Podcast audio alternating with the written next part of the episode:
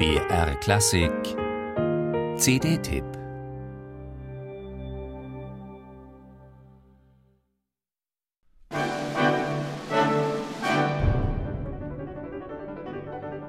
Das 1931 vollendete Klavierkonzert in G-Dur ist das letzte große Werk Maurice Ravels.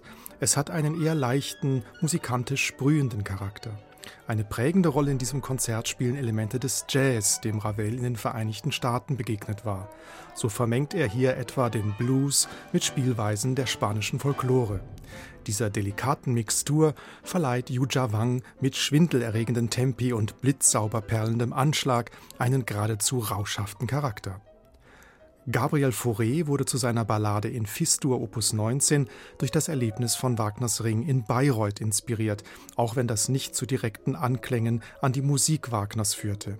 Obgleich die Ballade in der Fassung für Klavier mit Orchesterbegleitung einige Berühmtheit erlangte, ist auch ihre wenig bekannte Version für Soloklavier musikalisch und pianistisch höchst reizvoll.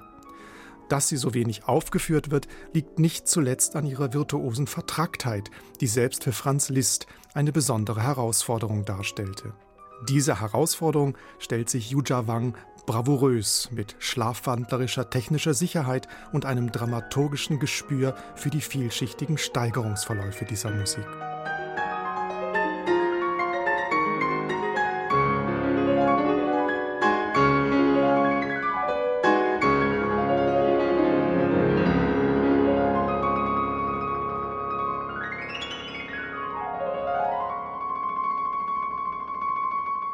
Yuja Wangs Interpretationsstil hat viele Register, die von ätherischer Klarheit bis hin zu einer quirlig wirbelnden Wildheit reichen.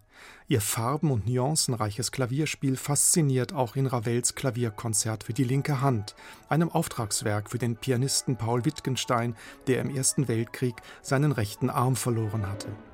Das Konzert erzeugt mit seinen raffinierten Klangeffekten den Eindruck eines Klavierwerks für zwei Hände. Während der Klavierpart eher von optimistischem Schwung geprägt ist, kontrastiert der Orchesterpart dazu mit einem zuweilen düsteren Charakter. Trotz seiner zahlreichen Jazzanklänge hat das Werk streckenweise eine dunkel-tragische Anmutung und scheint wie Lavals von eigenen Kriegseindrücken, aber auch von der sich ankündigenden tödlichen Krebserkrankung Ravels überschattet zu sein.